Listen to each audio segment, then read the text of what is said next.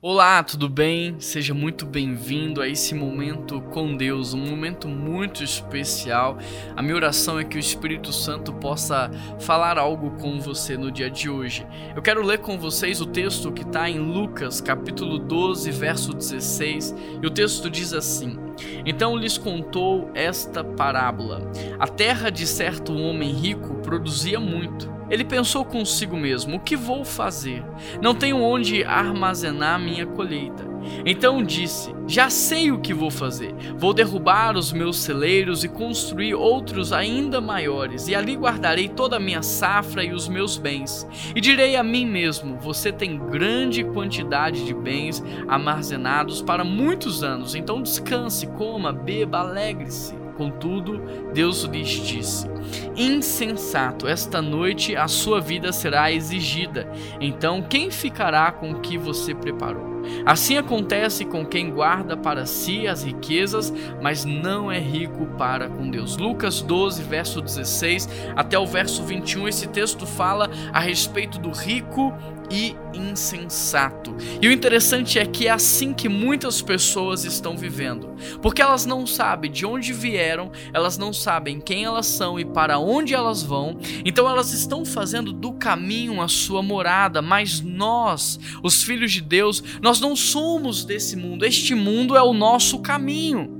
Quando você faz uma viagem, deixa eu te perguntar, por um acaso você compra naquele lugar uma casa, você compra mobília, você faz daquela, daquela casa a sua morada? Não. Por quê? Porque você entende que você está ali por passagem. Então você aluga um hotel, você passa um tempo ali, mas você não faz do caminho a sua morada. Nós não podemos fazer dessa vida a nossa morada, porque Jesus está preparando as nossas moradas e em breve ele voltará para nos buscar. A verdade então é que todo o recurso que Deus nos deu, seja ele material, seja tempo, dons, talentos, habilidade, dinheiro, todo o recurso que Deus nos deu é para que possamos passar por essa vida fazendo bem sendo generoso com os outros, convidando outros também a caminhar conosco, a seguir esse caminho, sabe? Auxiliando outros nessa jornada. E aqueles que fazem bom uso do dinheiro que Deus dá, ou seja, são mordomos fiéis, são administradores fiéis do recurso que Deus dá, ele concede mais recurso, porque certamente essa pessoa irá abençoar mais. E esse é o convite de Deus para sua vida, que você não seja um insensato dessa história que pensa apenas em si, que pensa apenas no seu futuro, porque a sua vida é como neblina, é passageira, aparece logo vai embora.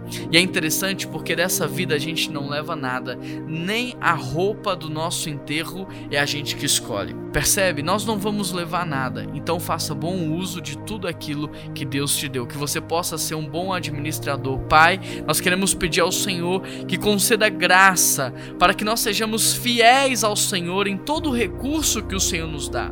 Porque se fizermos aquilo que o Senhor quer que façamos, então também não nos faltará nada, pelo contrário, o Senhor nos confiará ainda mais. Tira todo o egoísmo, todo o individualismo e nos abençoe para que sejamos abençoadores e generosos. Essa é a oração que eu te faço em nome de Jesus. Amém. Querido, que Deus abençoe o seu dia.